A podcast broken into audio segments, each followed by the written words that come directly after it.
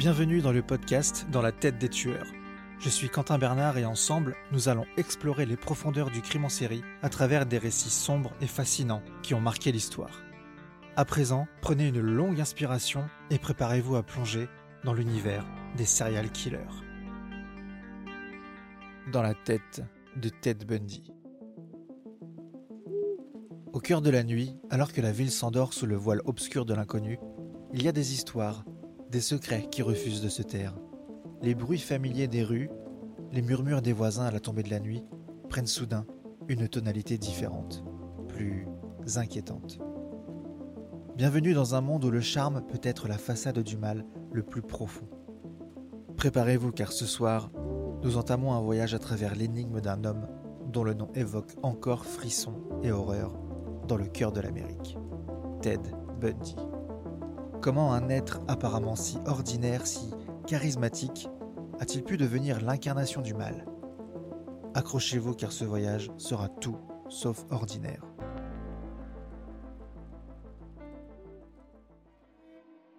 Pour comprendre la descente d'un homme dans l'abîme, nous devons retourner à ses racines, à son enfance.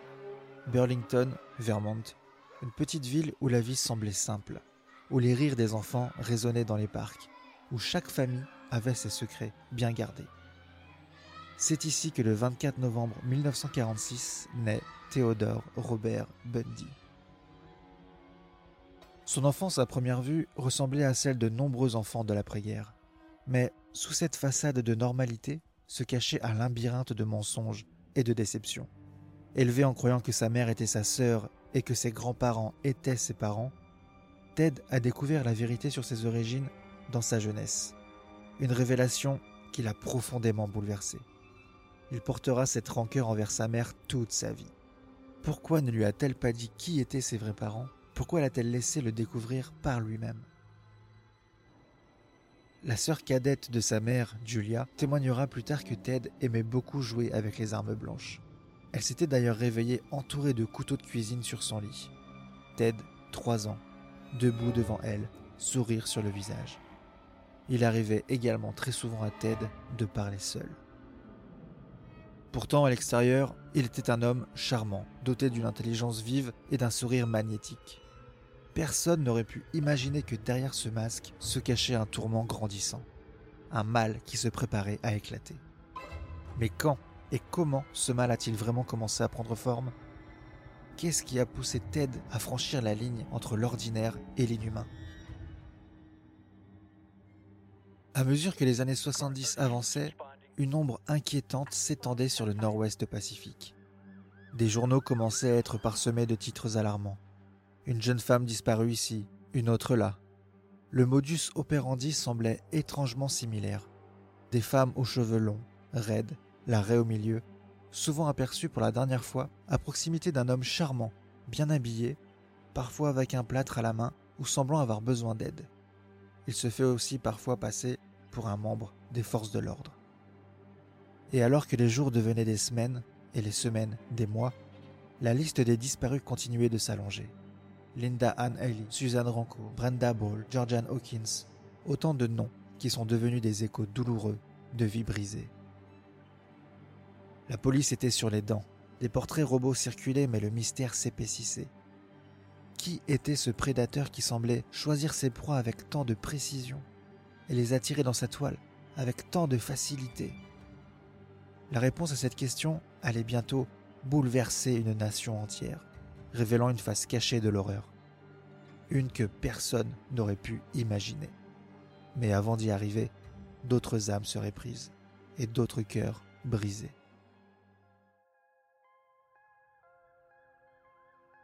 C'est en août 1975, dans la petite ville de Granger dans l'Utah, qu'une patrouille de nuit repère une Volkswagen suspecte. Elle roulait à très faible allure dans les ruelles peu éclairées de cette ville. Ce qui devait être un simple contrôle routier allait devenir la première étape pour mettre fin à une série de crimes terrifiants. À l'intérieur de la voiture, la police découvre des objets troublants, une cagoule, une lampe de poche, une corde, des menottes, un pied de biche. L'homme au volant Ted Bundy. L'arrestation a semblé mettre fin au cauchemar pour beaucoup, Mais Bundy, avec son esprit astucieux et manipulateur, n'était pas prêt à se laisser enfermer si facilement. En prison, il s'est transformé de prédateur en artiste de l'évasion. Sa première évasion a eu lieu en 1977. Alors qu'il préparait sa défense dans une salle de bibliothèque, Bundy a sauté par une fenêtre et s'est échappé. Il a couru en liberté pendant sept jours avant d'être repris. Mais ce n'était que le début. Quelques mois plus tard, après avoir perdu du poids, il s'est glissé à travers une ouverture dans le plafond de sa cellule et s'est échappé à nouveau, cette fois se dirigeant vers la Floride. Ce qui suivrait en Floride serait un autre chapitre de brutalité. Les meurtres reprirent. L'ombre de Bundy continuait de hanter les rues de l'Amérique. Mais chaque évasion, chaque acte de violence supplémentaire ne faisait qu'ajouter à la détermination des forces de l'ordre de le capturer une fois pour toutes. Le 14 janvier 1978, Ted s'infiltre dans la résidence étudiante Chi Omega. Là, il tue deux étudiantes par étranglement, Lisa Levy et Margaret Bowman.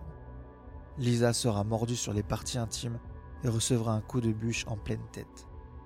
Karen Chandler, une autre étudiante, sera retrouvée vivante mais en état de choc, après avoir elle aussi reçu un coup de bûche. Cette même nuit, des bruits de pas se font entendre dans une sororité voisine. Cheryl Thomas sera retrouvée dans son lit en sang. En sang, mais toujours vivante. En revanche, plus aucune trace du tueur d'étudiante. C'est comme cela que les médias appelaient Ted Bundy.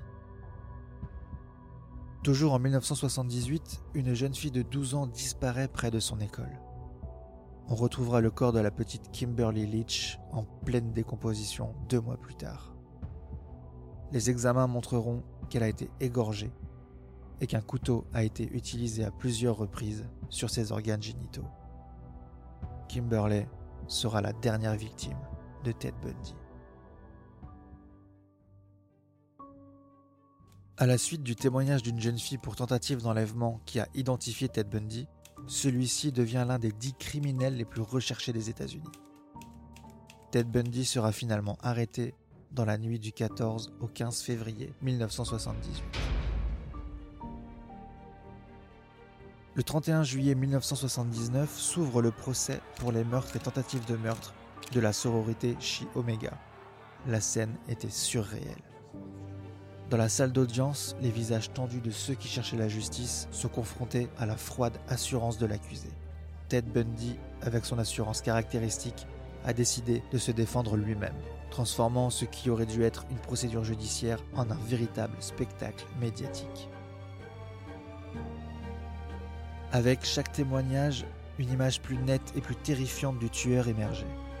Des détails macabres de ses crimes, des récits de survie de ses rares victimes la pièce se transformait par moments en une chambre d'horreur. Et pourtant, malgré la gravité des accusations, Bundy parvenait souvent à afficher un sourire confiant, séduisant même les spectateurs avec son charme inquiétant. Mais le juge de la cour du comté de Dade, heureusement insensible à son charme, le condamne deux fois à mort et lui adresse ces mots restés célèbres. Le tribunal est parvenu à la conclusion que ces deux meurtres étaient effectivement odieux, atroces et cruels, et qu'ils étaient d'une extrême sauvagerie, d'une férocité ignoble, monstrueux et le produit d'un dessein visant à infliger un haut degré de souffrance et d'une absence totale de compassion pour la vie humaine. Ce tribunal, indépendamment d'eux, mais en accord avec la sentence consultative rendue par le jury, impose donc la peine de mort à l'accusé Theodore Robert Bundy. Il est en outre ordonné que, à une telle date prévue, vous serez mis à mort par un courant électrique suffisant pour causer votre mort immédiate. Et ce courant électrique continuera de circuler dans votre corps jusqu'à ce que vous soyez mort. Prenez soin de vous, jeune homme, et je vous le dis sincèrement, prenez soin de vous. C'est une tragédie pour ce tribunal d'assister à un tel gâchis total, je pense, d'humanité, le plus gros dont j'ai fait l'expérience dans ce tribunal. Vous êtes un jeune homme intelligent, vous auriez fait un très bon avocat. J'aurais beaucoup aimé vous voir exercer devant moi, mais vous avez choisi une autre voie, mon pote. Prenez soin de vous.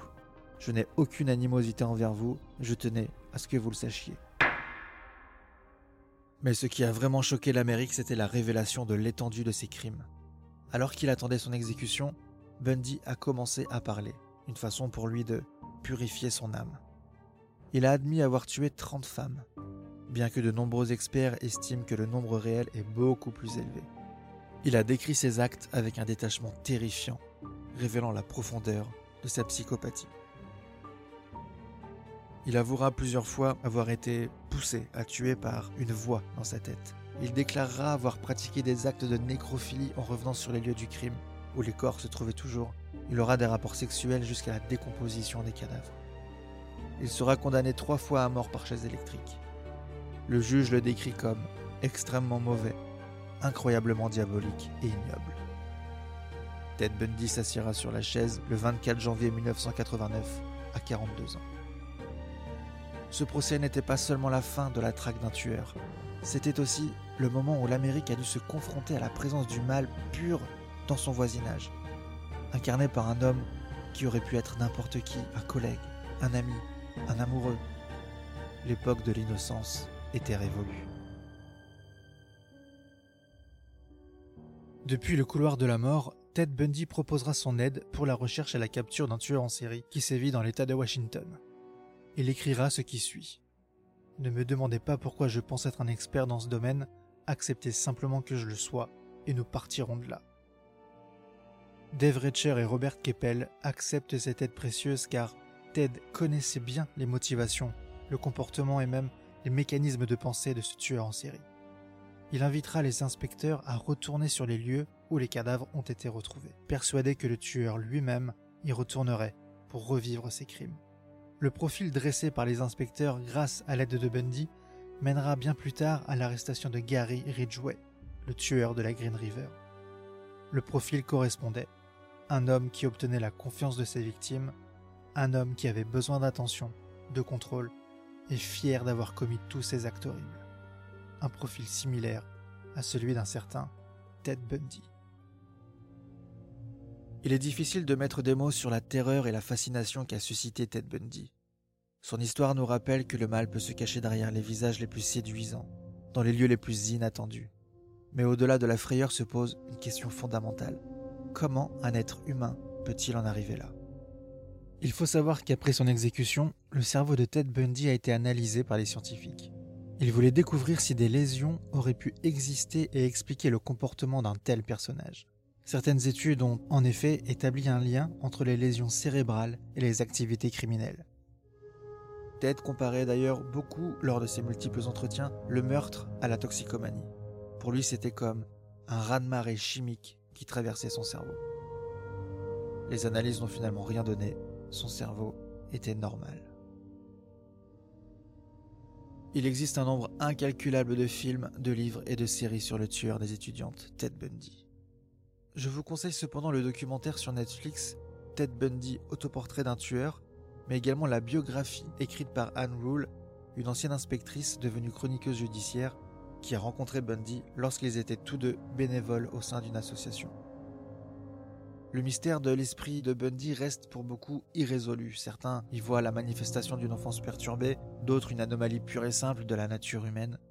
Ce qui est certain, c'est que sa présence a laissé une marque indélébile sur la psyché américaine, remettant en question nos notions de confiance, de sécurité et même d'amour. Dans l'un de ses entretiens, Ted Bundy confiera Je ne me sens coupable de rien, je plains ceux qui se sentent coupables. Je suis un salopard sans pitié. Nous venons d'explorer ensemble les recoins les plus obscurs de l'esprit humain, là où se cachent des mystères que beaucoup préféreraient ignorer. Maintenant, alors que nous revenons à la lumière, je vous invite à reprendre votre souffle et à retrouver un semblant de sérénité. Je suis Quentin Bernard et merci de m'avoir accompagné dans cette descente. Ce podcast est écrit et réalisé par mes soins et produit avec le soutien de Jonathan Dyer. Je tiens à remercier notre sponsor datamantia.com. C'est une boutique en ligne qui vend des vêtements, des accessoires et décorations uniques autour de nombreux thèmes comme le cyberpunk, le dark fantasy et bien d'autres. Je vous invite à aller jeter un coup d'œil parce que c'est vraiment cool ce qu'ils font. Merci à tous pour votre fidélité, je vous dis à très bientôt pour une nouvelle plongée en apnée dans la tête des tueurs.